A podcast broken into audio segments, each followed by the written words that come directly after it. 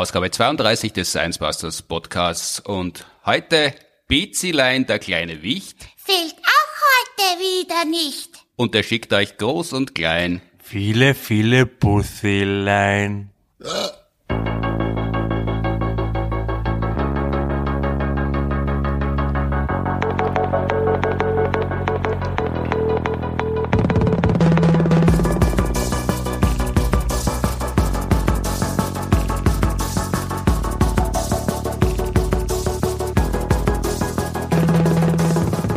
willkommen zur 32. Ausgabe des Science Busters Podcasts am 23. Mai 2022. Produziert wie immer mit der Unterstützung der Uni Graz und der TU Wien. Mein Name ist Martin Puntigam und nur noch neunmal schlafen. Dann kommt's im Urania Puppentheater zum großen Gipfeltreffen von PC und den Science Busters. Deshalb heute zu Gast im Science Busters Podcast Alexandra Filler, die PC Palin. Was das bedeuten wird und wie es dazu gekommen ist, hören wir gleich. Hallo. Hallo. Und Emanuel Rudasch, Geschäftsführer unter anderem des Urania Puppentheaters. Hallo. Hallo. Vom 1. Juni bis 5. Juni zweimal täglich mindestens kommt's zur Premiere PC trifft die Science Busters in der Urania. Alle Kinder, glaube ich, die in Österreich aufgewachsen sind und meiner Generation sind, äh, da hat's dann meistens so Anfang, Mitte der 70er Jahre einen Fernseher gegeben. Äh, Man hatte damals noch aufstehen müssen, deshalb ist lang dasselbe Programm geschaut worden. Und für uns Kinder natürlich das Kinderprogramm, da hat's Kasperl und Betsy gegeben. Dagobert war damals schon Inventar, wenn ich mich erinnere. Das ist die eine Verbindung und die andere ist, ich muss bei unseren Fernsehaufzeichnungen ja immer das Warm-up machen vorher. Nicht nur das Publikum in Stimmung zu bringen, das machen wir im Theater auch nicht, sondern da wird ja vorher Klatschen aufgenommen und Lachen und Schreien und so weiter. Und das ist ja eine ungewöhnliche Situation, weil es stehen die Kameras herum, es bleibt das Licht. Und da habe ich es mir zur Angewohnheit gemacht, die Leute daran zu erinnern, weil man als erwachsener Mensch nur noch sehr, sehr selten wirklich ausflippt. Das gewöhnt man sich ja irgendwann einmal ab, das verlernt man, weil man da komisch ausschaut und irgendwann mal sieht man zum ersten Mal, wie man komisch ausschaut und als Erwachsener möchte man das dann halt nicht mehr so oft. Aber da gebe ich ihnen dann immer so als Subtext, heißt das glaube ich im Theater mit, sie sollen sich doch zurückerinnern, wie Kasperl und Betsy als Spezialeinheit die Prinzessin aus dem Drachenwald oder Märchenwald befreit haben und sie sitzen vor dem Fernseher oder vor der Puppenbühne und flippen aus. Soweit sie das können, was der Körper hergibt, aber ohne äh, die Kontrolle über die Schließmuskel zu verlieren. Und dann wird halt Lachen und Klatschen und Ausflippen äh, aufgenommen. Und das funktioniert wirklich gut. Dann flippen die Leute wirklich aus, wie ich es noch aus meiner Kindheit kenne, aus den Fernsehaufzeichnungen. Ich war ja als Grazer Kind nie in der Wiener Urania. Und trampeln tatsächlich und man glaubt, da sitzen wieder zwei, drei, vierhundert Kinder, die ausflippen wie früher. Das ist jetzt das, was ich kenne und was sie durch in meinem Leben erhalten hat aus der Urania Puppentheaterzeit meiner Kindheit. Aber für alle, die uns hören und die da keine Erinnerung haben, weil sie in Deutschland aufgewachsen sind oder in der Schweiz oder weil sie das verdrängt haben oder nie schauen haben wollen oder dürfen oder das schon vergessen haben. Was ist denn eigentlich genau, äh, fangen wir mal so an, was ist das Urania Puppentheater? Seit wann gibt's denn das? Das gibt schon sehr lange. Mhm. Seit 1956, glaube ich. Aber ich bin bei Zahlen nicht wirklich gut. Also Mhm. es gibt uns schon sehr lange. Und was die Publikumsreaktionen betrifft, Mhm. ist es, also nicht, dass ich 1956 schon im Publikum saß. Ich, ich wollte gerade sagen, also sechs, Ich selber komme ja auch aus dem Burgenland, das heißt, ich habe es äh, persönlich nie gesehen, aber es hat sich nichts geändert. Es hat sich in den Reaktionen bei Erwachsenen und bei Kindern definitiv nichts geändert. Es zuckt groß und klein aus, es lebt groß und klein mit, es klatscht und trampelt groß und klein mit und es gibt definitiv auch keine Altersbegrenzung, weder nach hinten noch nach vorn. Das heißt, seit, müssen wir jetzt rechnen, seit über 70 Jahren Ja. äh, funktioniert das jetzt Ja. äh, saisonweise, wenn ich das richtig mitbekommen habe. Das heißt, ihr spielt fünf, sechs Tage die Woche, Wir spielen die ganze Woche, jeden Tag. jeden Tag, ja, von Montag bis Sonntag. Und von September Oktober, von Oktober bis April. jeden Tag, also Also es ist pro Monat immer ein Stück. Mhm. Und da spielen wir elf Tage ein Stück, dann ist Vorbereitung fürs nächste Mhm. und ja. Wer, wer ist denn das Ensemble auf der Bühne jetzt einmal? Wer, wer spielt denn in, das heißt bei euch glaube ich nicht Kasperlhausen, sondern das heißt irgendwie anders, aber Bei uns ist es die Märchenstadt und also von den Figuren ist es äh, Kasperl und Betsy natürlich ganz wichtig, ist die Großmutti, der Onkel Rappelkopf, Dagobert darf absolut nicht fehlen und jetzt in äh, unserer Zeit, seit 2019, kommen ganz viele alte Figuren mit dazu. Mhm. Das, die, das Häckslein Auguste zum Beispiel. Oder den Onkel Rappelkopf kannten die Kinder auch sehr wenig. Die Großmutti wurde nur benannt am Schluss. Jetzt gehen wir Gugelhupf essen und Kakao mhm. trinken. Die kannte niemand und die ist jetzt fixer Bestandpunkt in jeder einzelnen Vorstellung bei uns. Was ja dir auch irgendwie so eine charmante Doppelrolle gibt, dass du dauernd mit dir selber reden musst. Ja. Also du bist die Großmutti und Betsy. Und, und Betsy, ja. Und das ist eine sehr schöne Herausforderung, wenn ich mit mir selbst reden muss, wo ich dann nach der Vorstellung mir dann nicht mehr ganz sicher bin, wer ich dann bin, mhm. ob Betsy Kasperl oder Alex, mhm. äh, Kasperl schon überhaupt gar nicht, sondern die Großmutter eben, aber große eine Herausforderung. Kleine Vorbereitung aus Alter, wo ja viele Menschen seltsam werden und beginnen mit sich selber zu reden. Ich mache das jetzt schon, das, das passt schon.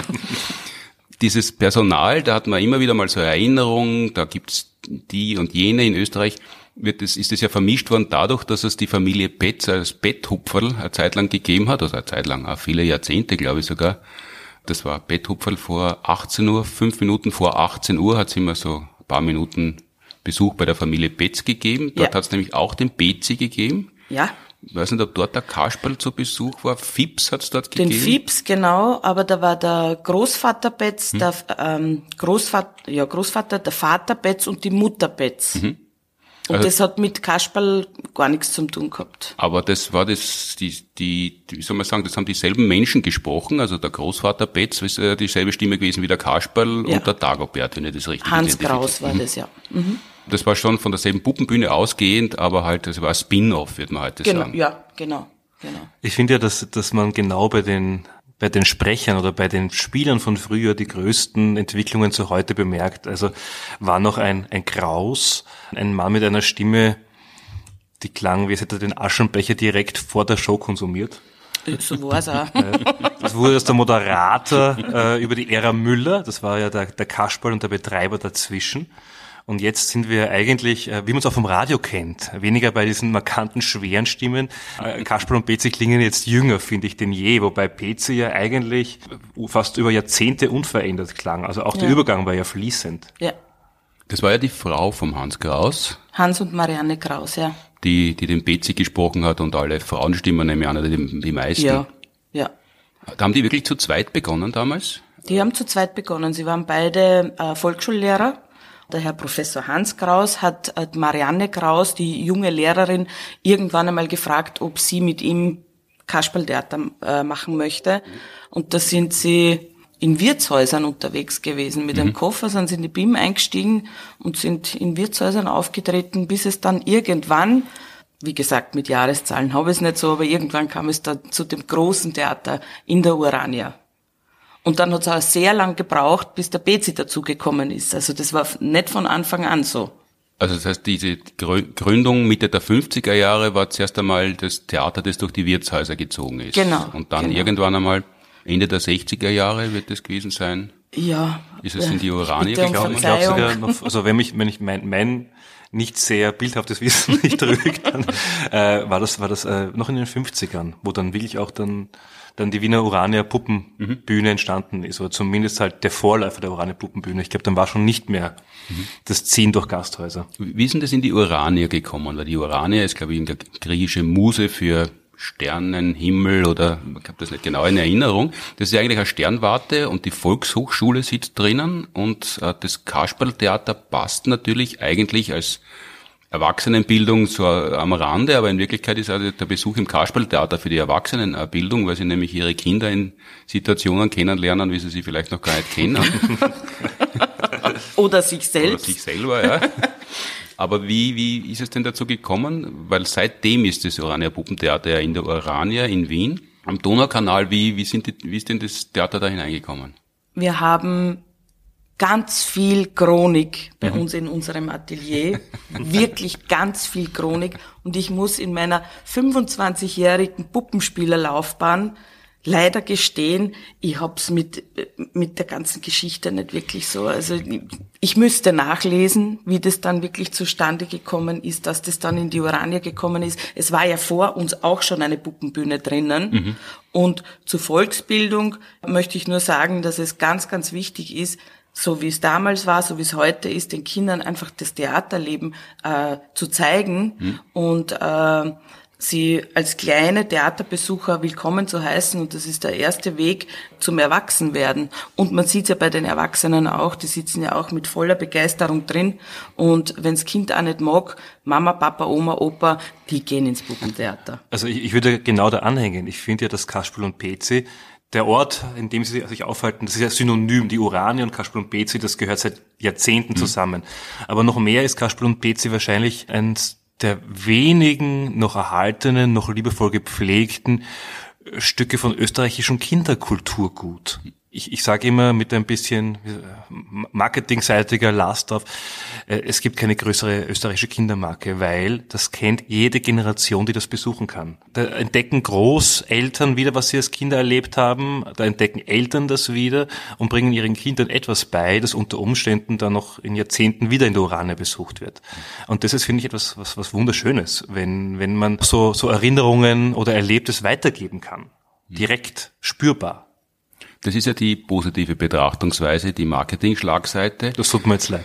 Naja, die, es gibt natürlich noch andere äh, Facetten davon, nämlich viele Eltern haben wahrscheinlich das Gefühl, wenn sie mit den Kindern ins Puppentheater als Live-Erlebnis gehen, dann ist es wertvoller, als wenn sie vor dem Tablet zu Hause sitzen oder vor der Konsole und was konsumieren, was ja eigentlich keine Gegenspieler sein müssten, aber gern so gehandelt wird. Und dann ist ja euer Publikum hauptsächlich Abonnement-Publikum, oder? Das heißt, wenn die, Bis zum wenn die guten Teil, ja. die Eltern als Kinder schon bei euch waren, ist die Wahrscheinlichkeit stark erhöht, dass sie dann später für ihre Kinder Abonnement nehmen und wieder zu euch kommen. Ja, definitiv. Also ich glaube, ich glaube, viele nehmen das mit oder viele werden auch daran erinnert, dass es das noch gibt, dass es noch immer nicht in, in der Mottenkiste verschwunden ist und, und wollen das auch mit ihren Kindern erleben, definitiv. Ja. Und es ist auch, und das ist der große Unterschied zum Tablet für mich, zum Handy, es ist auch ein, ein Miteinandererleben. Mein Sohn äh, ist drei Jahre alt und kannte Kasperl und Betsy davon, dass ich ihm erst einmal das näher gebracht habe, schon übers Handy. Aber sobald er zum ersten Mal in Urania drin war, das war wie bei einem Rockkonzert für ihn. Er konnte alle Sprüche mitsprechen. Er ist auf Nadeln gesessen, sobald das Licht ausgegangen ist. Und, und dann beginnen die Kinder ja von denen, die aus den Vorjahren schon alle Sprüche, alle Bewegungen, alles Trampeln kennen, die ziehen dann ja die anderen Kinder, die neu sind, mit. Und auf einmal trampeln alle. Und auf einmal klatschen alle. Und auf einmal schreien alle. Und das kann natürlich ein Handy und ein Tablet in keinster Weise ersetzen. Jetzt äh, hat es begonnen, in der Urania Live-Bühne zu sein und ist aber irgendwann einmal ins Fernsehen gekommen. Äh, jetzt zur Chronik wollte ich noch fragen, wenn ihr so viel Chronik habt, da hat sich noch nie jemand angemeldet und gesagt, ich möchte gerne meine Bachelorarbeit machen über die Geschichte des Urania Puppentheaters? Gab's vor Jahren schon mal, dass äh, Theaterwissenschaftsstudenten oder ein Theaterwissenschaftsstudent zu uns gekommen sind, aber da weiß ich nichts Näheres. Also das gibt's immer wieder und auch gerne. Es ist wirklich fantastisch, sich diese alten Mappen anzusehen, weil Marianne Kraus hat wirklich jeden Tag, wirklich jeden Tag etwas geschrieben. Und wenn es nur Publikum war heute wieder gut, Sonne hat gescheint, hat geregnet, aber es ist immer irgendetwas drinnen gestanden. Die haben ja gar nicht in Wien gewohnt oder sind zumindest nicht aus Wien gekommen, sondern aus Tulln, wenn ich das richtig in Erinnerung habe. Raboltenkirchen, über den Riederberg drüber, bei Da, da, daher der Onkel Rappelkopf. Wow, das ist jetzt, das, äh, das, da bräuchten schöne wir jetzt Idee. Den, da muss jetzt jemand in den Archiven kramen und suchen. Also als der André Heller das übernommen hat, äh, kam ich in den Genuss, mir anzuschauen, was, was ja da ist. Und da gibt's zum Beispiel selbst gedrehte Filme, glaube ich, aus den 50ern, im Gänsehäufel. ja. Äh, unfassbare Sachen. Also Schwarz-Weiß-Filme, wo Kasperl und Betsy mit einem Heißluftballon im Gänselhäufel landen. Und die Kinder laufen herum. Also äh, ich glaube leider ohne Tonspur. Ähm, das, das müsste man ja mal irgendwann live machen. Also das ist ja eigentlich ein Skurrilitätsding, unfassbar. Ja, aber wenn man die Bilder sieht, braucht man keinen Ton. Das ist richtig, Weil wenn ja, sie herrlich. wirklich, wenn man diese Kinderaugen sieht, die ja jetzt nicht anders sind, denke ich, Mhm. weil ich habe die Kinder noch nie gesehen, weil ich ja ständig hinter der Bühne Mhm. bin natürlich.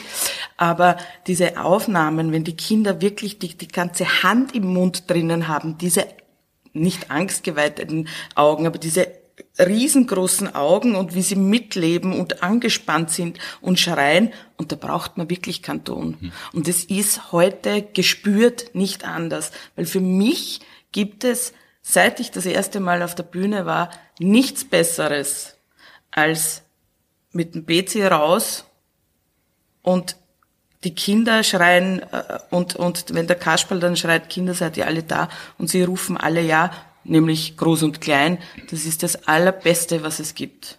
Also das heilt alle Wunden. Jetzt ist ja die Familiensituation in der Märchenstadt, also es ist ja die Märchenstadt, ist ja schon dick aufgetragen, wenn man sieht, wie es dort ausschaut, wie dicht es besiedelt ist, das Stadt zu nennen.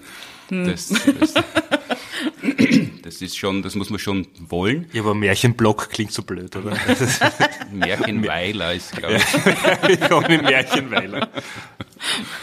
Aber die Familiensituation ist ja wirklich eher eine Nachkriegsfamiliensituation. Also wenn es halt, den Vater hat es oft nicht gegeben, hat die Mutter manchmal nicht, die Kinder sind bei den Großeltern, oft nur die Großmutter aufgewachsen, weil vielleicht der Großvater arbeiten hat müssen oder auch schon am Feld im Ersten Weltkrieg geblieben ist, keine Ahnung.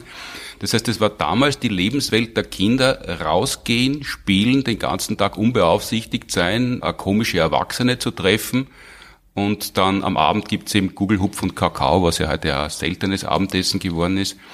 Da finden Sie die Kinder, die heute zu euch kommen, die ja Stadtkinder sind und ganz anders aufwachsen. Also heute sagt, also ich habe zu meinen Kindern nie gesagt, geht's raus spielen, weil draußen ist die Straße und da hätte ich keine ruhige Minute gehabt und die Kinder hätten auch nicht gern draußen gespielt. Aber da finden Sie die Kinder wieder in, in, in dieser Welt des Kasperls oder da tauchen Sie, da wissen Sie schon, dass Sie in eine Fantasiewelt eintauchen, weil das muss Sie ja vollkommen geändert haben. Ich glaube, es ist beides.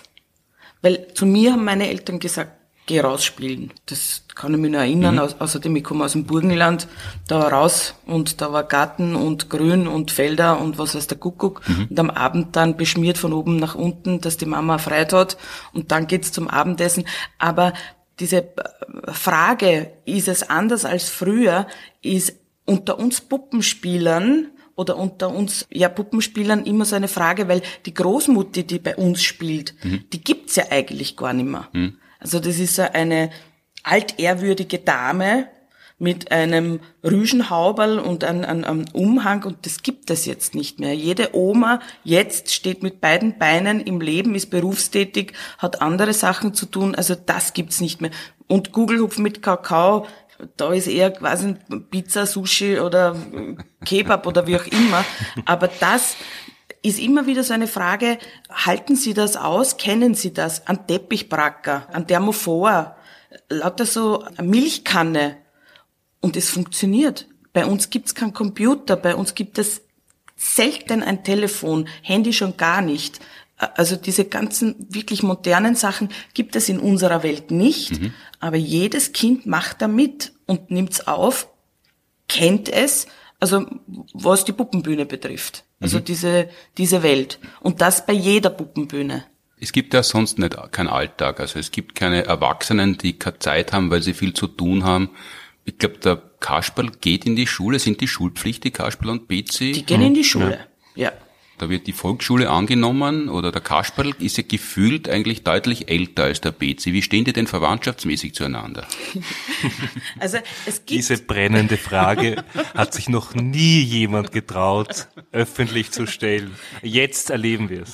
Es gibt einige Fragen, die, wenn, wenn Kasperl und Betsy gefragt werden, sehr charmant umschifft werden, mhm. nämlich wie alt sind sie? Mhm. Es gibt keine Antwort darauf in welche Klasse gehen Sie? Gehen Sie gemeinsam in die Schule?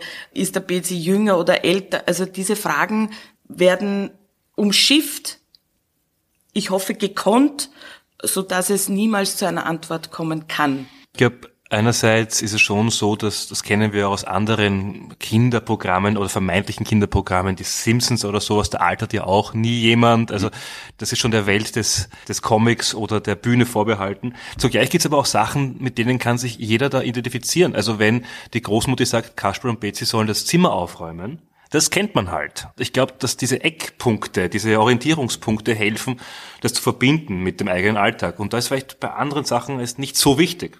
Aber du sag, musst, Frau Pezipalin, du musst das sagen.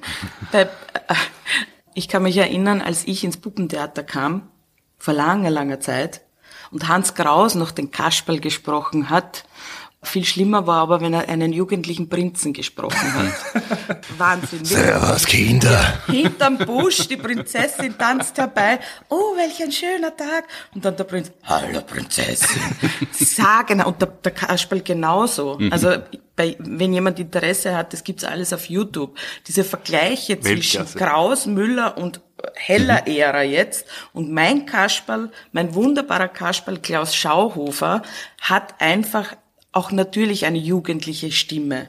Es ist, als er den Kasperl übernommen hat, natürlich oftmals die Frage aufgetreten oder ja, der hat leider nicht so eine sonore Stimme wie Manfred Müller. Die hat der Manfred auch nicht gehabt am Anfang.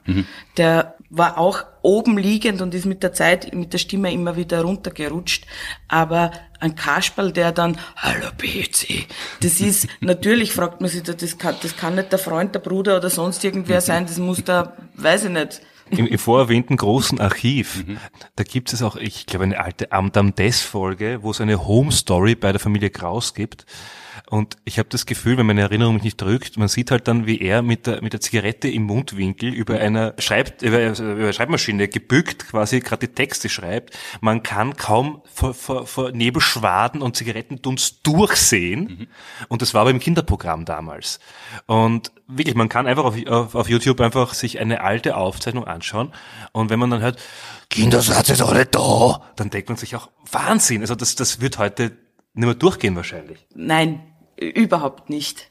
Also es ist ja schon mit dem Manfred so gewesen, dass der zum Entstauben begonnen hat, was ich ja rigoros auch mache, dass ich die Stücke und, und das Leben in der Märchenstadt entstaube und ein bisschen ins Jetzt bringe. Mit meinem Ensemble, mit diesem fantastischen Ensemble, steht mir jegliche Tür offen. Also alles, da stimmt einfach alles. Es gibt ja in der ähm, Animationsfilm- oder Trickfilmwelt gibt es natürlich schon Beispiele. Rick and Morty, da gibt es schon diesen verrückt genialen Großvater, der äh, auf alles scheißt und dann seinen Enkel zwingt, mit ihm abenteuerliche Sachen in Paralleluniversen zu, zu erleben. Aber das müsst ihr ja wesentlich behutsamer machen, weil wenn ihr jetzt ein Stück auf die Bühne bringen würdet, Betsy bleibt sitzen, weil er zu viel an der Konsole gespielt hat. dann, dann Die wäre das Zeit- optimistischen, wäre das zeitgemäßer oder äh, Kasperl hat eine beginnende Depression, weil er in der Klasse gemobbt wird. Es ist Gott sei Dank nicht Alltag für alle Kinder, aber das gibt's ja, aber das wäre zeitgemäßer. Aber solche Dinge, das äh, macht sie ja absichtlich nicht, weil äh, das wird ja wahrscheinlich nicht funktionieren. Ich bin mir nicht sicher, ob es äh, funktioniert, kann schon sein, aber wir wollen nicht mit erhobenem Finger irgendetwas machen. Kurzes Beispiel, wir haben Der große Zauberer Bordibur gespielt. Das ist ein Stück, das ich in meiner Laufbahn gefühlte zehnmal gespielt habe und Begonnen hat es damit, dass der Bezi zu faul ist, um in die Schule zu gehen. Er hat in seinem Buch gelesen, der Bordibur, der Zauberer, erfüllt Wünsche. Somit geht er nicht in die Schule und geht zum Bordibur und wünscht sich lauter Einser. Der Kasperl vernadert ihn bei der Großmutter und bei der Lehrerin. Das ist mir immer schon schwer gefallen. Er kommt dann zum Zauberer Bordibur schlussendlich und der sagt zu ihm dann, Bezi wartet auf den Zauberspruch und der Bordibur sagt zu ihm, lerne immer brav und fleißig, dann wirst du lauter Einser bekommen. Wir haben das komplett umgebaut. Wir haben beide mitgenommen, also Kasperl und Bezi sind eingeschlafen, sind zu dem Bordibur gekommen, nachdem sie unendlich viele Aufgaben bewältigen mussten, wie eine Nadel aus dem Heuhaufen, ein riesengroßes Ei ins Nest zurück und einen leeren äh, Brunnen füllen, also lauter so ihre Geschichten. Und dann kommen sie zu dem Zauberer Bordibur. Die Tür öffnet sich und eine Stimme, und die Stimme von Bordibur sagt dann, was du heute kannst besorgen, das verschiebe nicht auf morgen. Und das ist etwas, womit wir, das, der ganze Saal hat gelacht, die Erwachsenen, die Kinder lachen dann automatisch mit, weil wenn es Mama und Papa gefällt, gefällt es denen auch. Und damit kann jeder etwas anfangen, weil es geht uns allen so. Na, das mache ich morgen. Ja, es ist aber morgen nicht besser. Sei es Wäsche, Bügeln oder egal was, wenn es heute nicht erledigt, ist es morgen nicht viel besser. Na, ganz richtig ist das nicht. Also im Alltag ist es oft so, dass man sich denkt, das sollte ich oder das sollte ich anrufen oder da sollte man was überlegen und besprechen und manchmal löst sich das in Luft auf und dann hat man sich was Stimmt, erspart. ja. Oder noch besser, aussitzen. es gibt Menschen, denen das noch mehr auf die Nerven geht als am selber und die machen es dann, dann ist er erledigt. Ja. Kennst du eigentlich, Alex, kennst du eigentlich Rick und Morty? Das ist sehr gut. Das kann ich empfehlen. Da gibt es eine Folge mit einer Gurke. Suche sie dir. Und wenn es jemand hört und noch nicht kennt, dann die Folge mit der Gurke. Ich glaube, das passt so in Science Busters. Weltklasse. Ich werde es merken. Jetzt hast du schon erwähnt, du bist vor 25 Jahren äh, dazu gekommen. Was hast, bist aber älter als 25. Äh, Wo, woher bist du gekommen? Was hast du vorher gemacht? Und wie wird man Bezipalin? Das ist ja der humoristische Titel, der dir gegeben worden ist oder den du dir selber gegeben hast. Wie, wie wird man das? Was hast du vorher gemacht? Ich habe maturiert und meine Mama hat zu mir gesagt, ich muss mir einen Job suchen, um in Wien zu bleiben. Ich, ich wollte studieren, habe zu studieren begonnen, Theaterwissenschaft und Kunstgeschichte. Und meine Mama hat dann eine Annonce gefunden, Urania Puppentheater sucht Mitarbeiter. Und ich bin dann dorthin gefahren und dann machte ich die Tür auf und es saßen Kasperl und Bezi vor mir. Und ich habe das ja nicht gekannt, weil wie gesagt, für mich war Kasperl nur im Fernsehen. Und ich bin in die Urania gekommen, in so ein klitzekleinen Büro. Da saßen tatsächlich Hans und Marianne Kraus vor mir. Hans hat auf meinen Zettel gleich fix draufgeschrieben, obwohl ich zum Spielen viel zu klein bin. Habe auch nicht gespielt, war Technikerin ein paar Jahre und dann ist der Hans gestorben und dann ist der Manfred Müller dazugekommen.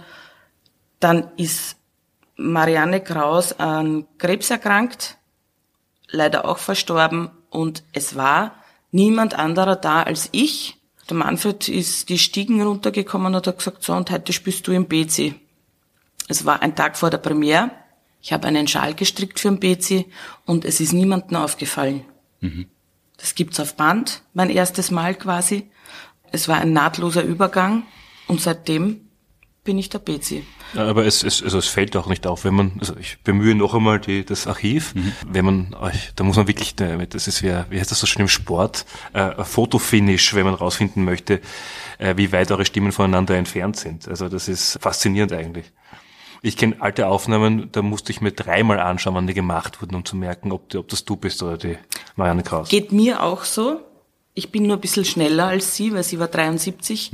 Und mit der Ära Heller wurde mir der Titel der Theaterdirektorin vermacht quasi.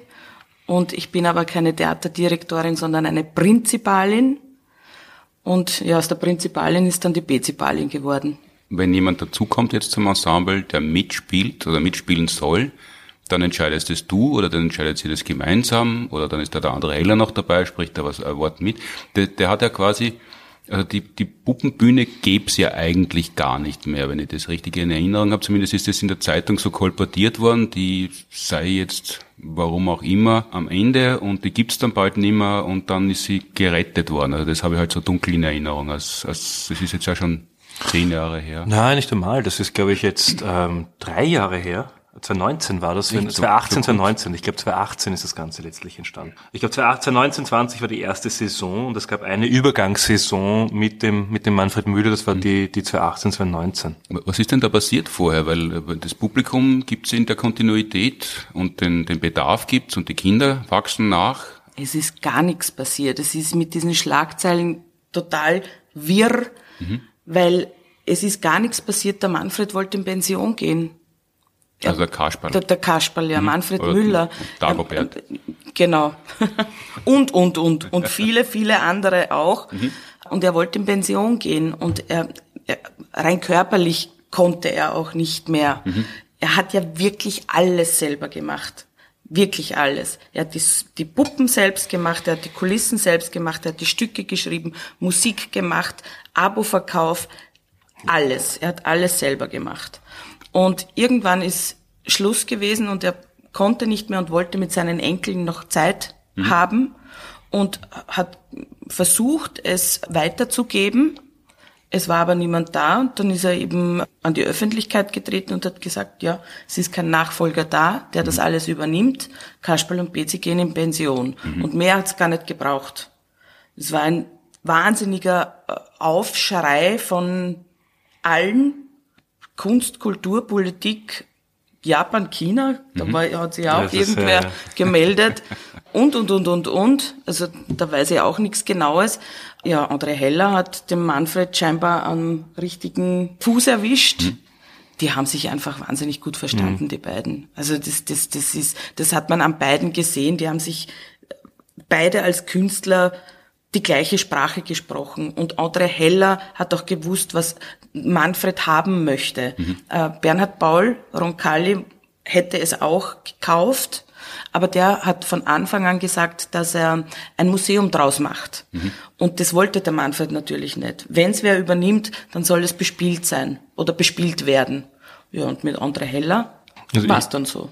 Ich, ich glaube auch, auch André Heller, der ja seit seiner Kindheit immer eine, eine Verbindung zu Kasperl, zu Kasperl Pezi und zur Bühne natürlich über die Jahrzehnte ohne Ende hatte, der hat schlicht und ergreifend auch eins klargestellt und das heißt, wir machen jetzt keine André Heller Show draus, sondern Kasperl und Betsy und äh, Kasperl und Betsy in der bestmöglichen Variante.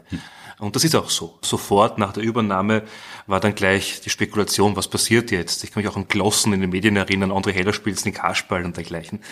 ähm, sicherlich spannend gewesen. Es ging einfach darum zu sagen, wie kann man das erhalten? Und wenn jemand Neues zum Ensemble kommt, das ist natürlich Alex Entscheidung und, und André Heller möchte wissen, was hier passiert und André Heller hat seine Meinungen, tauscht sie mit der Alex aus. Ja. Natürlich gibt es auch in dem, was in den letzten Jahren an Modernisierung passiert ist, sicherlich eine Mitsprache von Heller in der Ästhetik auch, auch vom Foyer angefangen bis zum Licht. Aber letztlich steht er nicht hinter den Stücken dahinter und das ist ihm auch wichtig. Also der ausführende Produzent quasi bist ja du dann äh, auf der Geschäftsführerebene oder gibt's dann mehrere? Ja, na letztlich gibt es, es gibt mehrere. Also damals, als Heller übernommen hat, ging es nur darum, wie kann man mit den vielen äh, Verbündeten, wie Heller sagt, ähm, eben diese bestmögliche Variante der Wiener Urania Puppenbühne da in dem Fall ähm, des Puppentheaters korrekterweise durchbringen. Das heißt, es wurden dann Bühnenbildner, Lichttechniker und eben auch Menschen in seinem Team, die, die halt äh, wirtschaftliches Know-how haben oder Veranstaltungs-Know-how dazugeholt und davon bin ich einer. Und jetzt ging es einfach darum zu schauen, gibt es Sponsoren, die, die da vielleicht Interesse haben, das mit uns auf eine bestmögliche Variante zu bringen? Gibt es vielleicht ähm, Dritte, die man dazu holt? Wir haben es natürlich auch gehabt, dass viele im Zuge des Wechsels auch von der Belegschaft gesagt haben, jetzt nicht nur nicht die Spieler, sondern auch Foyerpersonal, die gesagt haben, jetzt ist eine Zeitenwende, jetzt werden sich ein paar Sachen ändern. Die wollten auch nicht mehr. Das heißt, wir haben neue Leute suchen müssen. Wir haben tolle neue Leute. Ganz, ganz explizit wollen wir auch den Richard mal nennen, der heute nicht da ist, Ja. der im wohlverdienten Urlaub gerade noch ist. Berger, die, die gute Seele für alles, was Theaterorganisation ist.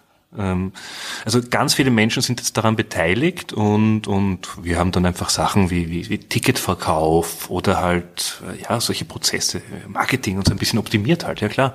Also ein bisschen Sachen vielleicht in die Jetztzeit gebracht. Aber was mir wichtig ist, alles, was in der Bühne passiert, die Stücke, also der künstlerische Part ist meins. Also da, das mache ich alleine mit meinem wunderbaren Ensemble. Und auf der Bühne selber, wenn du sagst, du schreibst die Stücke, jetzt hat man bei Kasperl und Betsy immer den Eindruck gehabt, das, das Stück hat schon einen Namen und es wird behauptet, es ist ein Stück, aber passieren kann eigentlich alles. Also gibt es da einen Text für den Fall, dass man ganz einen schlechten Tag hat und dann spielt man den Text und sonst spielt man eigentlich das, was, was einem gerade einfällt oder was gerade lustig ist, mal besser, mal schlechter oder haltet ihr euch strenger an die Vorgaben? Als erstes, ich schreibe die Stücke nicht. Ich muss sie noch nicht schreiben. Es gibt ganz viele bestehende Stücke. Meine Aufgabe besteht darin, diese Stücke umzuschreiben, weil sie, so wie sie gespielt worden sind, einfach nicht mehr spielbar sind. Sie waren in der Ära Müller auf Manfred Müller und mich aufgebaut. Manfred hat schier alle männlichen Rollen und auch die weiblichen, also sämtliche bösen Hexen und dergleichen selbst gesprochen. Was ist aus ihm eigentlich geworden? Lebt er noch? Nein, der ist zwei Tage vor Pensionierung verstorben. Aber ja. Ja. Also nichts mehr mit den Enkelkindern spielen und so. Also ja, leider. Und äh, ja, und diesen fantastischen Menschen zu ersetzen, war ja meine allergrößte Angst oder mein allergrößtes Problem, weil sensationeller Dagobert, fantastischer Kasperl, eine wunderbare Knusperhexe, eine außerordentlich grandiose Fee, also diese ganzen Figuren zu ersetzen, war schier ein Ding der Unmöglichkeit.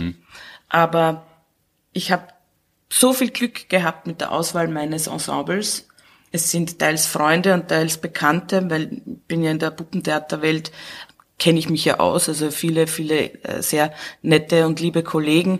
Und dieses zusammengestellte Ensemble deckt mir alles ab, was ich brauche. Hm, Also das klingt jetzt die Puppentheaterwelt. Äh, Wie groß ist die? Weil es gibt ja nicht unendlich viele Puppentheater in Österreich. Die, die ich meine, das sind die ehemaligen Ka äh, Fernsehkasperlen. Also das war Hertha Kindler, Christine Rothstein, Stefan Gaugusch, Müller, Heller, also wir. Und dann gab es auch noch Watzinger und so weiter. Aber wir in dieser Puppentheaterwelt, wir helfen auch zusammen. Also wenn irgendwo irgendjemand ausfällt oder so, helfen wir schon und, und spielen aus, da gibt es einen Anruf, äh, bei uns fällt die Prinzessin oder der Kasperl, Ja. Kasperl hat Halsweh, könnt ihr Ja, einspringen? Ganz genau. So in etwa funktioniert's. Ich, ich darf die Gelegenheit wahrnehmen, um darauf hinzuweisen, weil viele Menschen sagen dann, ah, ja, ja, und dann kommt das Krokodil oder dann kommt der Habakuk. Weil für ganz viele Menschen gab es nur einen Fernsehkasperl. Oder in der, in der, in der Erinnerung wird das alles Nummer eins. Ja? Ähm, wir haben kein Krokodil. Stimmt. Wir haben den Drachen Dagobert. Aber es hat eine, kurze Ära, das war schon, da war ich schon erwachsen, das war nicht mehr meine Kindheitsära gegeben, da hat es viele verschiedene Puppentheater gegeben, weil der Kasperl und Bezi ist ja nur eine Variante, beim Genau. Habakuk hat es ja, glaube ich, weder ein Kasperl noch ein, äh, schon ein Kasperl, aber weder ein Bezi noch ein äh, Seppel gegeben, sondern da war nur der Kasperl. Und der Tintifax. Mhm. Gott, das war ja jetzt nicht der beste Freund vom Kasperl. Stimmt. Aber auch der wird uns oft angedichtet. Also Ja. der, der ist äh, beliebt bei uns, ja? Als Phantom. Und dann, dann hat es aber drei, vier andere Bühnen noch gegeben, die, von denen es auch Fernsehaufzeichnungen gibt, aber das gibt's alles nicht mehr. Also aufgezeichnet wird nicht mehr, oder? Nein, schon lang nicht mehr. Also es gab dann noch, oder gibt noch Hertha Kindler, das ist der, Strolchi, genau. Kasperl und Strolchi, dann Kasperl und Hopsi, das war die Watzinger Bühne, ich glaube aus Oberösterreich, aber die gibt's. Dann Hopsi ist ein Hase, glaube ich. Oder? Hopsi war ein Hase, ja genau. Und äh, Kasperl und Co., Stefan Gaugusch, äh, der hat den Seppal, Aber wenn es jetzt die, diese vielen verschiedenen, es sind ja nicht Sidekicks, aber diese vielen verschiedenen Freunde, Freundinnen, Begleiter vom Kasperl gibt, wer oder was ist denn PC eigentlich? Also ist das ein Freund? Er sagt immer, er ist der allerbeste Freund. allerbesteste Freund. Äh, aber die verlieben sie ja nie, sie sind aber offensichtlich auch nicht homosexuell. Also gibt's Mädchen in der Welt von Kasperl und Bezi, weil wenn der Kasperl älter ist, egal wie alt er jetzt ist, irgendwann einmal kommt er in die Pubertät und müsste ja äh, Interesse an Sexualität entwickeln. So, sowas wird überhaupt nie definiert oder da ist jemals drüber nachgedacht worden und man hat gesagt, mal lass das bleiben, weil das das Ganze verkompliziert und das äh, führt nicht weiter. Also es ist schon so, dass der Kasperl sämtliche Prinzessinnen sehr, sehr, sehr toll findet. Der Bezi nicht, weil der Bezi heiratet die Großmutter, wenn er groß ist. das war's zur Erklärung. alles andere. Für uns ist wichtig die Freundschaft, dass nur miteinander alles funktionieren kann und dass die beiden einfach wirklich so wie, wie Brüder, wie die besten Freunde, wie sie gehören zueinander. Sie sind nicht irgendwie familiär verbandelt, geht's ja nicht aus mit einem Bären und einem Kasperl. Aber warum auch nicht? Hm? Streiten die ja manchmal? Nein. Aber dann sind sie ja weder Brüder noch Freunde, wenn die nie streiten. Was Rauf, raufen die manchmal? Nein. Friendship never ends, oder? Das ist, das ist doch ein, Es- ein Teil der Versprechen, die wir da, die wir da vergeben von der Bühne runter. Es ist schon so, dass der Kasperl ab und zu sagt, na, geh Bezi oder so. Oder genauso der Bezi zum Kasperl. Aber streiten tun sie nicht. Weil die Zeit zu kurz ist. Die Stücke dauern ja mit Warm-up am Anfang, was nicht, 40 Minuten, 45 Minuten und da wäre ein großer Streit, so wie in einem normalen Buddy-Movie, nicht drinnen, wo die, wenn man sich dann wieder versöhnen muss und dann wäre die Versöhnung zu schnell und unglaubwürdig. Na, da muss ich sagen, das ist, das mag ich nicht. Ich mag nicht, dass die beiden streiten. Ich finde der Streit ja uninteressant, aber es ist halt Teil des Alltags ist, und es gibt in den Stücken ein paar Mal Sachen, wo es wirklich zu, zu Auseinandersetzungen kommt. Wenn zum Beispiel die Ampeln plötzlich aus der Märchenstadt verschwinden, aus welchem Grund auch immer, das kann ich nicht verraten, weil das ist ein Stück vom, fürs nächste Jahr. Abonnements jetzt erhältlich. Nennt sich die Kristalle des Koboldkönigs. Und da verschwinden die äh, Ampeln aus der Märchenstadt. aber warum gibt's dort Ampeln? Weil Also- Autos fahren doch nie in der Märchenstadt. Und nicht einmal Fahrräder. Und in so, Siehst du, das würden Kinder nie hinterfragen. Ja? in so einer kleinen Stadt wird man ein moderneres Verkehrskonzept ausprobieren ohne Geht sie auf der. Bühne nicht aus, dass ich der Autobahn aufbaue. Aber mit unserer Barbara, mit unserer Technikerin, die kann mir dann gerne so ein Autobahngesause mit äh, einschalten als, als äh, äh, Lärm quasi. Dann ist das vielleicht glaubwürdiger. Aber nichtsdestotrotz gibt es Ampeln. Also in dem Fall nicht mehr. Und dann kommen die Leute von der Märchenstadt daher mit eingebundenem Kopf und streiten, weil der eine ist dem anderen reingelaufen und so weiter. Also da kommt es schon zu Streitsituationen. Oder die Marktstandler, die beiden Marktfrauen, die zu streiten beginnen, wer das schönere Obst hat. Also es gibt schon Auseinandersetzungen, die sehr wohl Kasperl und Bitzi dann zu ordnen verstehen. Also Kasper und Betsy sind eigentlich Mediatoren bei euch auf der Bühne. Ja, Ja, durchaus sind schon, einfach ja. super. Oder gehen allen so lange auf die Nerven, bis sie sie versöhnen, weil es dann Kasperl und Betsy nie weggehen. Das kann ich als Bitzi besonders gut. Aber wenn man jetzt sagt, die, die Ampeln sind weg und deshalb fahren die Leute zusammen, das ist ja kein sehr zeitgemäßer Zugang zum Verkehr. Also in Wirklichkeit äh, sind Ampeln sehr teuer und man versucht ja, wo es geht, auf Ampeln zu verzichten, um den Verkehr, so wie auf der Marilfer Straße, in Begegnungszonen sich selber regeln zu lassen, was ja eigentlich ja ganz gut funktionieren kann in kleineren Einheiten. Na, ich würde vorschlagen, wir werden dich mit dem Bürgermeister der Märchenstadt zusammenbringen. Dann kannst du das Anliegen dort vorbringen. Weil, äh, ich ich glaube, sie sind ein bisschen, denen fehlt die Expertise in dem Bereich. Die sind noch ein bisschen hinten nach. Der, Bürgermeister gibt's, weil es gibt einen König auch oft. Was ist denn das für eine Staatsform, ja, in der die Märchenstadt angesiedelt ist? freue mich gerade, wie wir uns überhaupt auf diesen Podcast hätten vorbereiten können. Ja? Archiv verstehe ich ja noch, aber Staatsform der Märchenstadt. Aber das ist nämlich eine der Fragen, die nicht zu beantworten ist, weil das nämlich genauso fantastisch und auch wissenschaftlich nicht erklärbar ist, warum es funktioniert bei uns, wo es so eine Großmutti nicht mehr gibt, obwohl die Ampelsituationen nicht mehr so sind wie bei uns in der Märchenstadt. Und ich meine, das Stück wird nächstes Jahr gespielt und ich muss es ja eh noch überarbeiten. Vielleicht fällt mir irgendwas anderes an. Ja, bitte an Fahrradwege denken, Kreisverkehr. Ich hätte gerne eine Drehbühne. E-Mobilität, E-Mobilität ist ein wichtiges Und ganz Thema. oft wird wahrscheinlich auch Bürgermeisterin gefordert, statt ein Bürgermeister, weil die Entscheidungsträger, außer jetzt die Großmutti, aber die halt hauptsächlich Haushaltsvorstand ist, sind das ja alles noch männliche äh, Opinion Leader. Und deswegen ist es bei mir so, dass ich die Stücke, wenn ich sie umschreibe, es gibt von mir eine Grundgeschichte und wir haben in den letzten drei Jahren Froschkönig gespielt und das Rumpelstilzchen gespielt und ein irgendein Märchen, keine Ahnung. Und diese Märchen wollten wir miteinander nicht mehr so spielen, wie es eigentlich gespielt werden sollte, weil da die Frauenrolle ja eine schier untragbare ist und wir haben das wirklich fantastisch gelöst. Aber das würde jetzt den Rahmen des Podcasts sprengen. Nicht nur an den Stimmen, wie sie sich entwickelt haben von den äh, männlichen Hauptdarstellern, sondern auch inhaltlich kann man eigentlich ganz gut den Zeitenverlauf nachvollziehen, wie sie die Welt und die Gesellschaft in den letzten Jahrzehnten verändert haben. Definitiv. Ja, definitiv.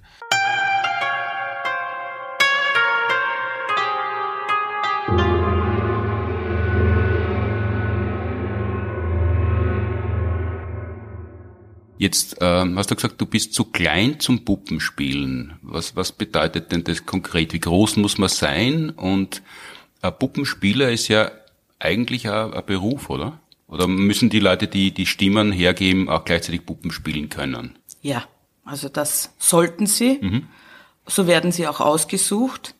Ich bin 1,62 und die Bühne ist auf 1,80 gebaut. Das heißt, ich habe ganz, ganz hohe Schuhe an, so 15 Zentimeter hoch. Meine Kollegin, die Michaela Studeni, ist noch ein bisschen kleiner. Die hat, glaube ich, 20 Zentimeter hohe Schuhe. Sowas haben wir früher privat getragen. Das sind die Buffalos. Ich wollte das kommt wieder. Und äh, mit Sicherheit. Na, Das jetzt glaube ich gerade, tatsächlich. total in. Aber mein Urproblem sind meine zu kurzen Hände. Weil, ich weiß nicht, ob ich das jetzt über, über dieses Medium äh, erklären kann, wenn man den Arm nach oben streckt, sollte bei einem Puppenspieler der Ellbogen überm Kopf sein. Bei mir ist der Ellbogen beim Ohr. Vielleicht kann man sich darunter ein bisschen was vorstellen. Ich, ich, ich sehe gerade sehr viele Menschen, die sich jetzt, während sich das anhören, äh, genauso wie ich sofort versucht sind, den Arm raufzustrecken und, und merken, Ja, du wärst ein guter Puppenspieler. Ich, na, ich bin zu groß, oder? ja, äh, wurscht, das schneiden Das wir heißt, ab. nach, nach, nach, oben gibt es auch eine Begrenzung. Also das heißt, 1,80. und zwischen 1,70 und 1,80 sollte man groß sein, wenn Ja. man, also so wie, bei, wie bei Formel 1 Cockpits, wo ja, oder bei Jockeys im Genau. Trabrennen, die ja nicht so groß sein dürfen. Um eine Chance zu haben, gibt's da Normierungen, damit man eben gut spielen kann. Der Genau. Ellbogen soll über dem Kopf sein, das heißt, da kann man die, den Unterarm gleich rüberfallen lassen, zum anderen Ohr hingreifen, Mhm. schauen, ob man die Schulreife schon erreicht hat, Richtig, genau, genau. Und großes Stimmvolumen. Dass man verschiedene Figuren gleichzeitig spielen kann. Genau. Wie viele Hände braucht man, um eine Puppe zu spielen? Kann man zwei Puppen gleichzeitig spielen? Wenn man Handpuppen nimmt, ja. Bei einer Stabpuppe nein. Eine Stabpuppe ist, das sind die großen Puppen. Da ist ein Keil im Kopf drinnen und die Hände werden mit Stäben geführt. Deswegen Stabpuppe. Und BC und Kasperl sind klassische Handpuppen. Die kann man, könnte man gleichzeitig spielen. Könnte man gleichzeitig spielen, ja. Ach so, und dann kommt eben, was weiß ich, der, der, der Zauberer oder der, der, der Wissenschaftler ist, der Professor Dr. Gugelhupf heißt der, Ja. glaube ich. Der ist eine, eine Stabpuppe, Der ist eine Stabpuppe. wo die. Leute dann die, die Hände so komisch bewegen, als ob sie sie eigentlich noch eingeschient hätten. Ja. Bei einem guten Puppenspieler schaut's dann nicht so aus. Und äh, Kasperl und Betsy sind deshalb Handpuppen, weil sie das aus Kostengründen in den 50er Jahren so ergeben hat oder weil das praktischer ist, weil die ja oft die einzigen sind auf der Bühne, die wirklich handwerklich was arbeiten müssen, also irgendwas wo wegtragen oder wo raufheben und das geht dann leichter mit einer Handpuppe. Das kann eine Stabpuppe auch, aber ich glaube, die, die Vorstellung, dass Betsy eine Stabpuppe ist, also das geht gar nicht, weil natürlich eine Stabpuppe, das wird natürlich alles länger und, und äh, größer und das ist bei, beim Betsy schaut das nicht gut aus. Da muss man schon eine Hose oder einen Rock oder einen Mantel dann Ja. noch unten dran haben, damit man Ja. die Stäbe kaschiert im Wesentlichen, die eine Genau. gewisse Länge haben müssen. Genau. Jetzt machst du das seit 25 Jahren. Ja. Das heißt, den letzten Kasperl oder den aktuellen hast du ausgesucht. Ja, Ihr habt eine Vorstellung live besucht vor geraumer Zeit. Ihr seid dann ja nicht immer allein auf der Bühne und ich kenne die Kulissen aus der Nähe. Da steht man sie sehr nahe. Das ist äh, in Pandemiezeiten mit Abstand halten ein bisschen aus, äh, aus der Vorstellung gekommen, aber ihr klebt ja dann hinter der Bühne förmlich aufeinander. stimmt. Also da muss, man, muss man mir- sie schon mögen. Mir als Bezipalin muss jeder Puppenspieler bei, bei Eintreffen des Spieltages kundtun, was sie gegessen haben, damit ich gleich weiß, womit ich mich auseinandersetzen muss. Also Knoblauch, Zwiebeln und dergleichen. Na, ganz im Ernst. Erstens, wir mögen uns und das ist part of the game. Und bei jedem, der da das, das erste Mal hinter der Bühne steht und das erste Mal das miterlebt, wichtig, such dir deinen Platz. Also ein bisschen so mit Ellbogentechnik. Ich kann das besonders gut. Wir haben in der Vorgeschichte keine Headsets gehabt, sondern Standmikros, vier Stück oder fünf Stück. Und man konnte ganz leicht erkennen, wo ich stehe, nämlich dort, wo alle Mikros stehen. Und ich habe mich prinzipiell mit den Kabeln eingewickelt. Also man muss sich definitiv auch beim Reden nicht abwarten, jetzt bin ich dran, geht gar nicht. Einfach ein Loch suchen und quatschen. Und dann gibt's aber, um darauf nochmal zurückzukommen, einen vorgefertigten Text oder ihr reitet schon wild aus, wenn, wenn ihr gerade gut aufgelegt seid? Es gibt die Geschichte, es gibt gar keinen Text, außer bei Zaubersprüchen, die bicken und hängen dann hinter der Bühne in großen Lettern, sodass jeder lesen kann. Das ist wichtig, aber alles andere passiert. Weil Text, sag ich, ist nicht möglich, weil man nie weiß, wie die Kinder reagieren. Es gibt so viele Möglichkeiten, was passieren kann, von unserer Seite und von der Seite des Publikums. Und wenn ich da an einem Text hänge, dann geht sich das nicht aus. Ich meine, es spielt sich schon ein, aber es kommt dann was dazu oder ich weiß ich nicht, es hat jemand einen Lachanfall oder jemanden fällt die Hand runter oder irgendeine Figur ver verliert den Kopf. Ah, oder irgend- ein Kind schreit irgendwas rein.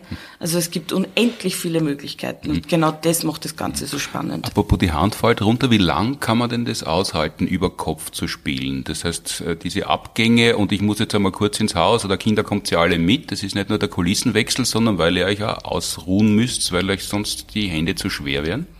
Ein ungeübter Puppenspieler muss sicher abgehen, weil die Hand krampft. Uns, mir tut's nichts mehr. Also ich glaube, wir werden das bei unserer Geschichte dann sehen, wo ich ja dann die ganze Zeit auf der Bühne bin. Mhm.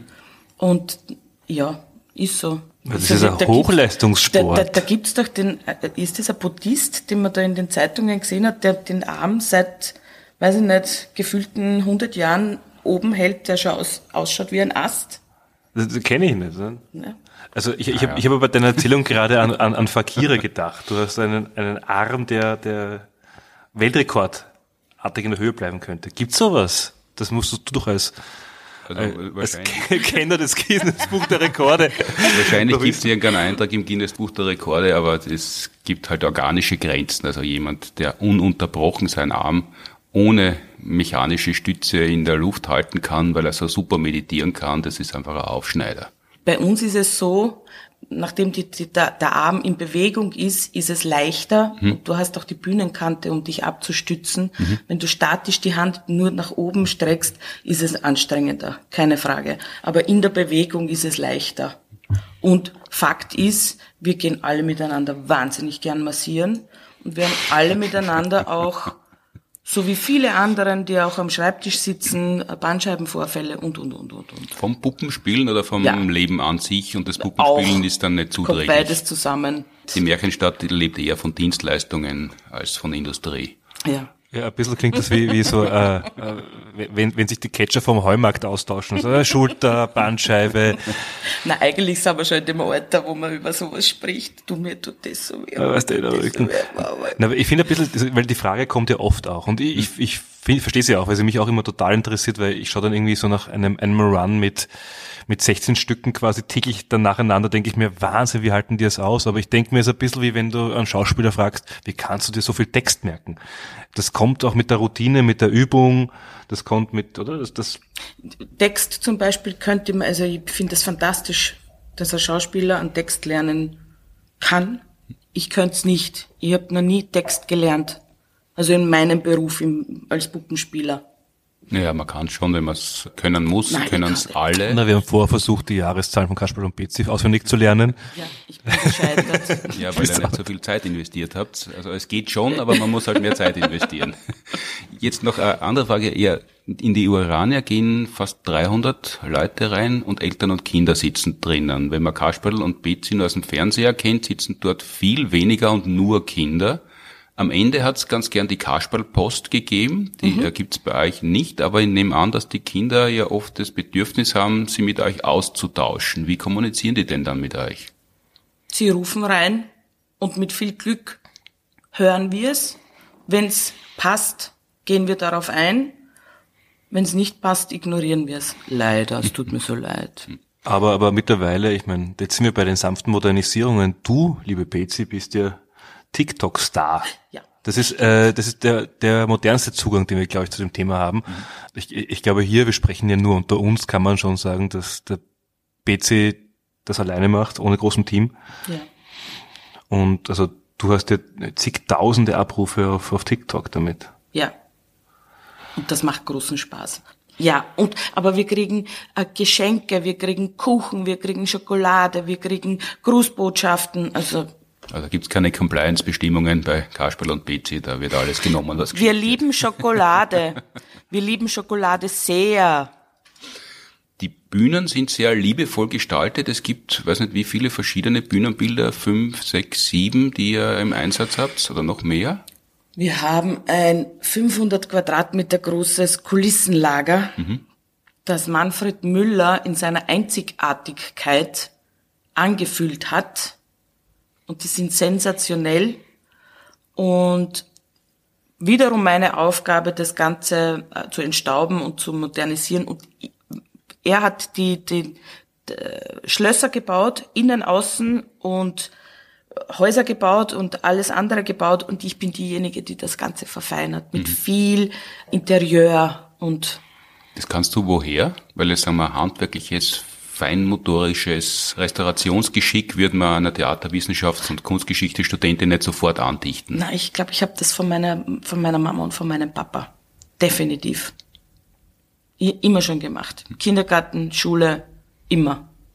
Das heißt, du stellst die Puppen auch selber her, du ziehst die an, schneidest das, designst sie oder seid ihr da mehrere? No, nein, also ich mache das alles alleine, aber ich brauche keine Puppenschnitzen. Wir haben über 400 Puppen. Auch da gilt es, sie natürlich äh, umzuziehen, etwas anderes anzuziehen und, und dergleichen, was man ja von 1. bis 5. Juni auch in der Oranje sehen wird, an Martin Buntigam auf der Bühne. Ähm, Ich freue mich schon sehr mit rosa Trikot. ich mich auch. Wir haben hier Puppen aus zwei Generationen. Krauspuppen und Müllerpuppen und die Krauspuppen vom Herrn Professor Hans Kraus, jemand, der sich damit auskennt, was Stoffe betrifft, Leinenstoff bricht. Das heißt, wenn ich eine alte Puppe in die Hand nehme und die Kleidung mag zwar fantastisch sein, aber sie gehört renoviert, man kann sie noch nicht einmal nähen, weil sie sofort durchreißt. Und das muss ich alles natürlich erneuern. Das, wir sind ja jetzt hier gerade, wir nehmen ja gerade hier auf ähm, im, im Atelier, im Kasperl und PC Atelier, Im Atelier im Atelier und ähm, das sind hängen nicht nur diese diese unfassbaren äh, kunstvoll gefertigten Puppen schön anzusehen. Es gibt hier auch Kisten, auf denen draufsteht Haare, Skelett. Ähm, also das ist ja Das ist ein bisschen wie auf der Pathologie. ist ein bisschen auf der Pathologie. Ja. Es, es riecht besser, glaube ich. Dann spielt ihr die Stücke, die es halt im Repertoire gibt. Du hast gesagt, du hast noch keine neuen schreiben müssen oder jetzt ist ein neues in, im Entstehen. Und nehmt halt dann die Puppen, die ihr dafür braucht. Ja, ich gehe quasi in den großen Saal einkaufen, weil da hängen eben die 400 Puppen und ich schaue mir, wenn ich das Stück umgeschrieben habe, gehe ich dann Puppen einkaufen quasi nach hinten und suche mir die Köpfe und die Kleidung aus und mache genau das, was ich mir immer gewünscht habe, was Manfred nicht gemacht hat. Der hat für jedes Stück eigene Puppen gebaut, aber Marianne hat so gearbeitet, also Marianne Kraus. Und zwar die Puppenköpfe glatt, mit Glatze quasi, mit anderen Haaren, mit anderen Kopfbedeckungen und mit andere Kleidungen, Röcke, Hosen, Sakkos, Umhänge und so weiter. Also so wie Click and Collect zum Verständnis für jetzt.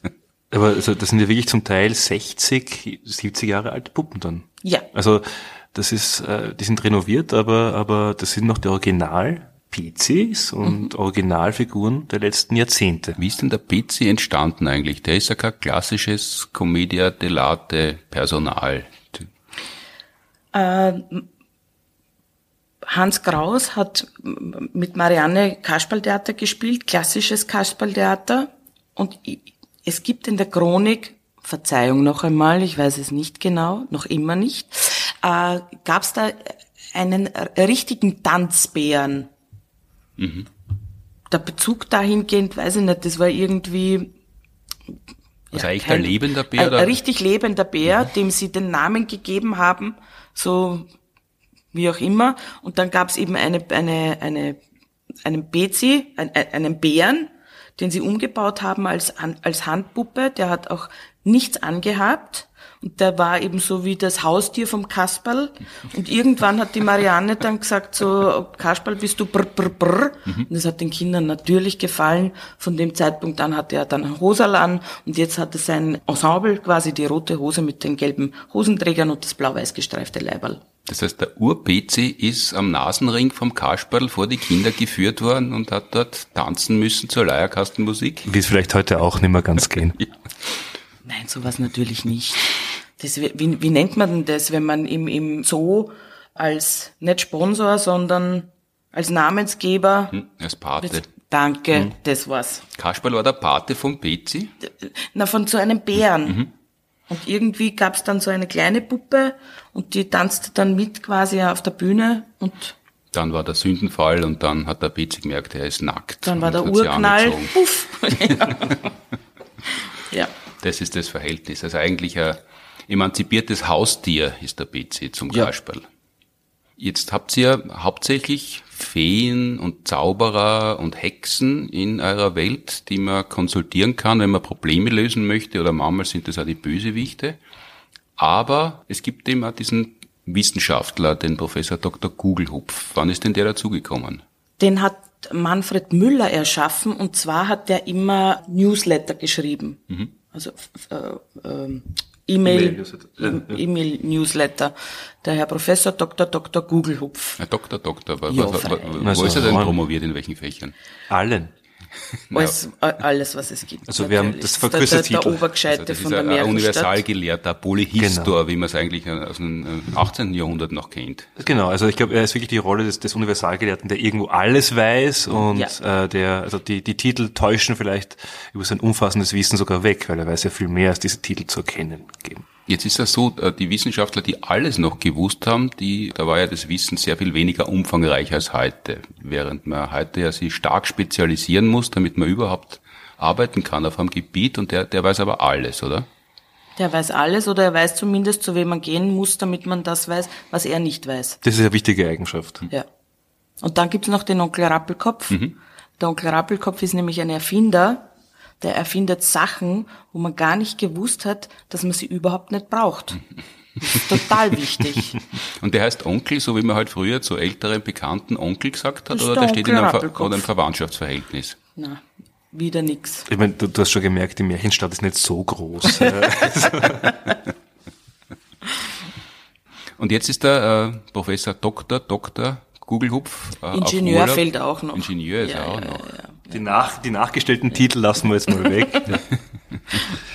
Ja, der Äh, ist auf Urlaub. Der ist auf Urlaub. Mhm. Äh, wo ist der auf Urlaub? Wo, wo fahren denn Leute auf Urlaub? Kasperl und Betsy wollen ja auch auf Urlaub fahren. Wo fahren denn die hin? Also es ist so, bevor es den Herrn Professor Dr. Dr. Ingenieur Magister Professor Gugelhupf gab, gab es den Herrn Dr. Servatius. Der Herr Dr. Servatius ist eine altehrwürdige Figur von Manfred Müller, fantastisch dargestellt. Und der hat irrsinnig gerne geredet. Und das war ein richtiger Gescheidling. Einer, der da richtig auf die Nerven geht. Na, Wie so eine Stimme auch. Ja, wie wir sie doch alle kennen. Der hat immer alles besser gewusst. Der hat ausgeholt und nie wieder aufgehört zu reden. Man hat am Ende gar nicht gewusst, was man von ihm wollte. Der ist von mir in Pension geschickt worden, diese Figur, weil die kann keiner spielen, außer der Manfred. Und den hab ich, haben wir auf Weltreise geschickt. Und der schickt auch immer wieder, wenn es gefragt ist, irgendwie Fotos von wo auch immer. Und in seinem Urlaub, in seinem kurzen Urlaub, fährt der Herr Professor Dr. Dr. Ingenieur Gugelhupf dem Servatius nach, damit sie sich ein bisschen austauschen können. Ja.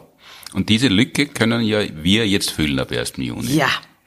Das heißt, da hat dann der Betsy ein Problem und Ja. kommt zu den Science Busters, die ihm helfen können. Ja. Also ich hoffe. Ja, ich nehme es einmal an und ansonsten Ich bin überzeugt davon. verweisen wir halt den Betsy auf die Kapazitäten, die es im Ja, ja. akademischen Betrieb gibt, die ihm weiterhelfen das, können. Das, das, das wird schon. Jetzt äh, redest du die ganze Zeit mit einer normalen Stimme. Die Betsy-Stimme ist aber eine andere Stimme. ja. Die hast du nachempfunden, die, der Betsy-Stimme, die es schon gegeben Bitte hat. mich empfindet überhaupt gar keiner nach. Die Stitte, die stimmt überhaupt nicht. Wenn du jetzt mehrere Vorstellungen spielen musst pro Tag oder Betsy bist, Ja. äh, das klingt ja gar nicht so gesund für die Stimmbänder. Damit hast du noch nie Probleme gehabt, wenn du schon von Bandscheibenvorfällen erzählt hast. Nein, also mit der Stimme habe ich äh, kein Problem, was den Bezi betrifft. Weil den, das, das geht auch mitten in der Nacht. Also wenn man mich aufweckt und, und sagt, du bist jetzt der Bezi, Habe überhaupt kein Problem damit und dann redet der Bezi und ich rede sehr gerne und sehr viel. Ja, und wenn die Großmutti dann auch noch dazukommt, dann können wir alle miteinander ein Tratschal abhalten, uns über diverse Rezepte unterhalten, weil der Bezi und der Kasperl, die essen ja gern den Gugelhupf. Und Palatschinken mit Erdbeermarmelade.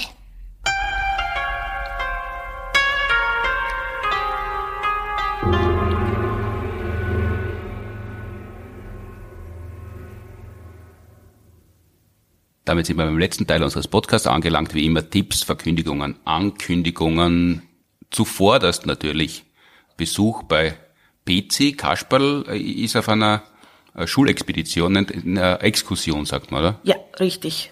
und äh, soll überrascht werden. Ab 1.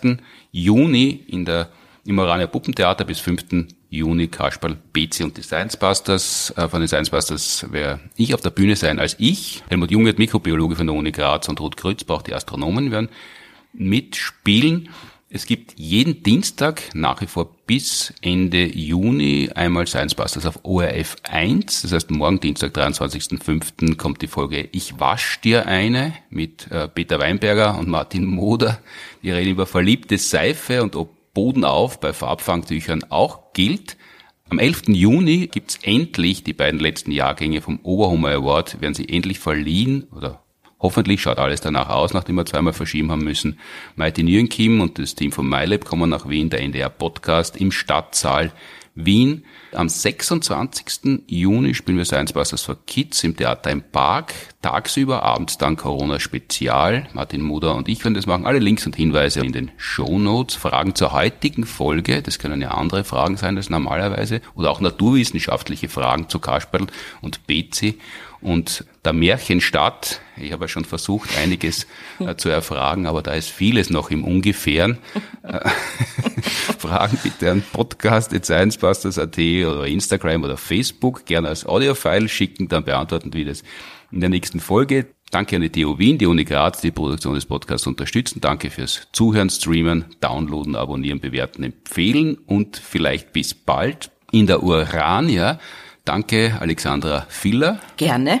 Und Emanuel Rudasch. Gerne. Für die Auskunft der nächste Podcast, wie immer in zwei Wochen. Bis dahin gesund bleiben und schöne Zeit. Wiederschauen. Ah, ah, ah, soll ich jetzt nochmal Sprüche sagen? Also, liebe Kinder, liebe Leute, unser Spiel ist aus für heute. Jetzt müssen wir nach Hause gehen.